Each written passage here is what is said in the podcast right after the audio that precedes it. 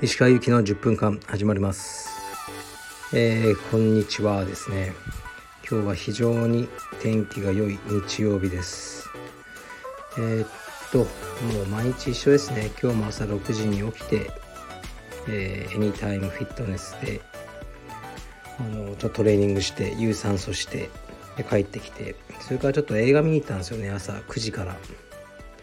えー、っとね松坂桃李さん主演の「あの頃」っていう映画ですかね。うーんまあぶっちゃけ僕にはちょっとよく あの響かなかったですね。2時間長えなって感じでしたね。モーニング娘。とかそういうののオタクの話ですかね。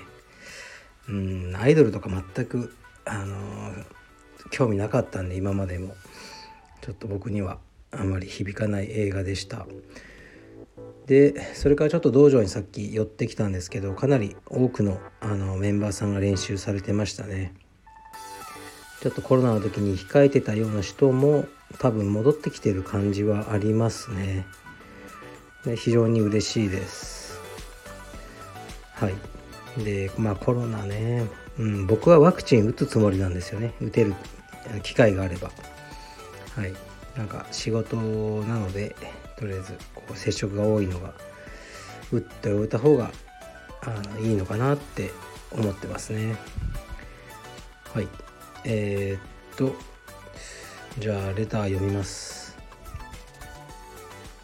え、石川さんこんばんは。カルペディウムのスタッフさんはプライベートレッスンをよくしているイメージがあります。うん、でこうまあこう結構長々と書いてあるんですけどえー、っとねプライベートレッスンはどういう感じでやってるかっていうのは近々インスタの青山のインスタかな？にもう1時間最初から最後までを録画してそれをインスタグラム TV ちょうど1時間まで収録できるんですよね。それでシェアする予定なのでそれを見ていただければ全ての疑問が解決するのではないかと思います。そうそれでねやっていいよ録画していいよって言ってくださる方がいたので、そうするつもりです。お楽しみに。はい次行きます。こんばんは。毎日欠かさず聞いております。ネットフリックスのドラマでイテウォンクラス愛の不時着以外におすすめがあったら教えていただけませんか？ちなみに私はブレイキングバッドとプリズンブレイクにハマりました。ネットフリックスのそのアメリカのドラマは前結構見てたんですけどちょっと覚えてなくて韓国ドラマはこの2つ以外には「知ってるワイフ」っていうやつを見てましたね。これも結構面白かったですよ。でももう映画とかドラマっていうのはおすすめうんあんまりするもんじゃないなって思ってるんですよね。はい。なんかもう違うじゃないですか価値観で。さっき僕としたら全く面白くなかったあの「あの頃っていう映画も多分響く人には響くんですよね。やっぱりバックグラウンドがねあの映画にそう影響するので。うんだから特におすすめっていうよりかねもううん。ま僕は愛の不時着が一番好きでしたねこの中だと。ダントツで。でこの方が書いておられる「ブレイキングバッド」っていうのを実は今日見始めましたね。前から気になってたので、まあ、見てみようかなと思って。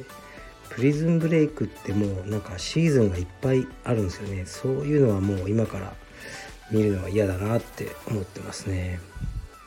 そう。で今日ブレイキングバッドを見ながらあのその有酸素してたんですけど非常に楽ですね。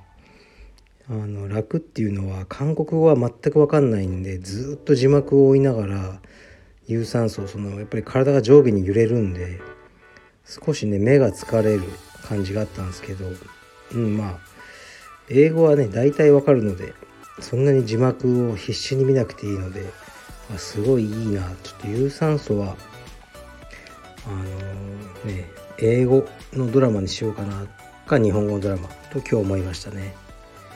はい次いきます。石川先生こんにちは。いつも拝聴しております。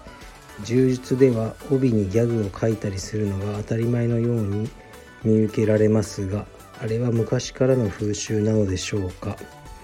はっきり言って寒いと思います。うん。僕も寒いと思いますね。そういうことをしたことないですね。自分の名前以外だったら娘の名前を一回入れたことがありますね。それだけですね。うん。まあ昔からそういうの好きな人いますね。ああいうのも多分周りがノリで刺繍入れてプレゼントとかしちゃうともらった方はいやこんなんクソ寒いでしょって言えないじゃないですか。つけざるを得ないとか、まあ、そこまで考えてやるべきですよね送る方も。うん。だからまあとはいえですね、まあ、僕は仕事なんでありえないですけどまあ、趣味でやってる人があの、ね、何の同意してもいいので別にこう他人に不快にさせるものでなければ別にいいと思いますけどね。でも僕結構あの帯でふざけるの嫌だって昔から言ってるのでうちの生徒さんではいないんじゃないかなと思いますね、まあ、いてもね別にあの何もしませんけどね。はい。次いきますね。ちょっと待ってくださいね。スクショスクショ。えー、っとはい。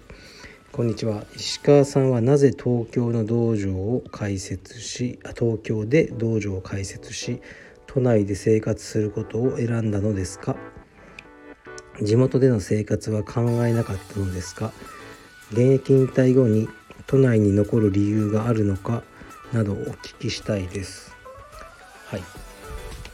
うーん。やっぱり一つはもう地元を出たのが僕18なのでそれからアメリカにあそうじゃああの埼玉の大学行ってそれからアメリカ行ってだからもうねあんまり地元のそのないんですよ。あの愛着はありますけどもう友達とか全然いなくて。であんまりメリットがない地元に帰ってやるっていうのはありましたね。それとやっぱ大きなあの理由は東京で勝負したい。っていうのがありましたね。やはりビジネスをやるのなら日本ではやっぱ東京が一番ねあのもう市場規模大きいのでまあ大変なことも多いですが東京でやってみたいという思いがありましたね、まあ、逆に今はねちょっと田舎でのんびり暮らしたいなとかも思わなくはないんですがうちの奥さんは東京出身でうんなんか地方に絶対行きたくないタイプみたいですね。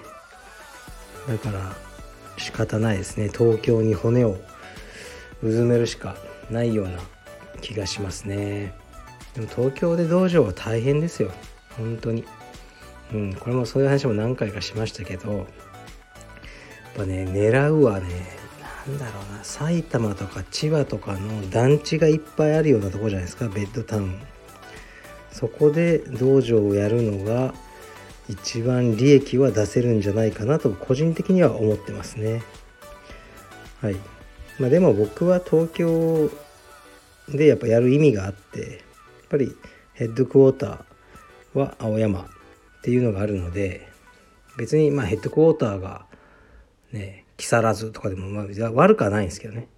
悪くはないんですけどなんとなく本部は東京だっていうのがあの僕の古い考えの中であってそれがあるからまあね東京でやるしかないと思ってるところですね。これから分かんないですけどね。はい。でそうコロナがちょっと落ち着いたら日本のね支部を全部車で回ろうって前から決めてたんでまあそうですね。長崎からですね福岡久留米、ね、北上してと岩崎のところまだ行ってないしね。コロナで行けなかったんでオープニングも。か岐阜とかですね。で東京はまあいつでも行けるからいいとしてその辺を、え回ってうんなんか皆さんに挨拶したいなという気持ちが今ありますね。はいそれではえー、っと今日天気がいい日曜日東京はですけど皆さん楽しんでください。失礼します。